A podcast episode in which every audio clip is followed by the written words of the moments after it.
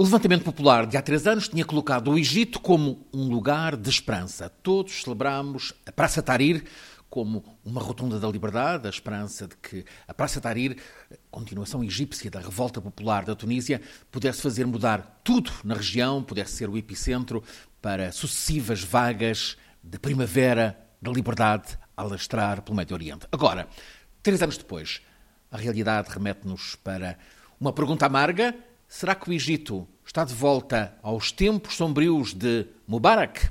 A realidade é a caça às bruxas está em curso, o Egito está de facto nos antípodas daquela esperança de há três anos. Os processos arbitrários, as prisões políticas, a clandestinidade, a repressão, tudo está de volta. Um tribunal egípcio acaba mesmo de se tornar recordista mundial de condenações à morte num mesmo processo. O Tribunal de Minia, uma cidade do Alto Egito, 250 km para sul do Cairo, precisou de apenas duas sessões de julgamento para condenar à morte 529 simpatizantes da Irmandade Muçulmana, acusados de violência no assalto a um posto de polícia em agosto passado. Foi um assalto no meio da vaga de protesto contra a destituição do presidente livremente eleito, Morsi. Esse ataque a essa esquadra causou a morte de um coronel da polícia, em retaliação, a polícia acusou 1.200 pessoas, todas ligadas à Irmandade Muçulmana.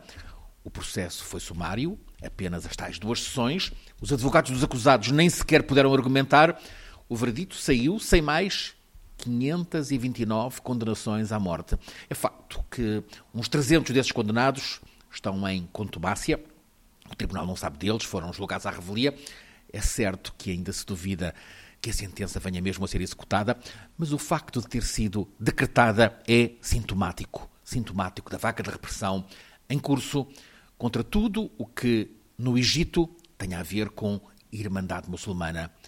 Uma vaga de repressão desencadeada no verão passado após os militares terem retomado o poder, destituindo Morsi, o presidente que tinha sido eleito um ano antes, com 51,7% dos votos. Também é certo que esses 51,7% correspondem a apenas 13 milhões dos 82 milhões de egípcios.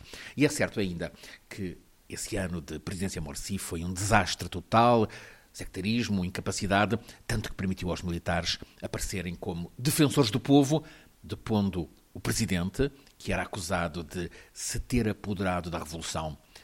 As conspirações encadearam-se e tudo está a ser montado para que agora o Marshal al-Sisi, um militar que sempre esteve a comandar os cordelinhos por trás da fachada do poder civil, o Marshal al-Sisi seja eleito no fim desta primavera presidente do Egito.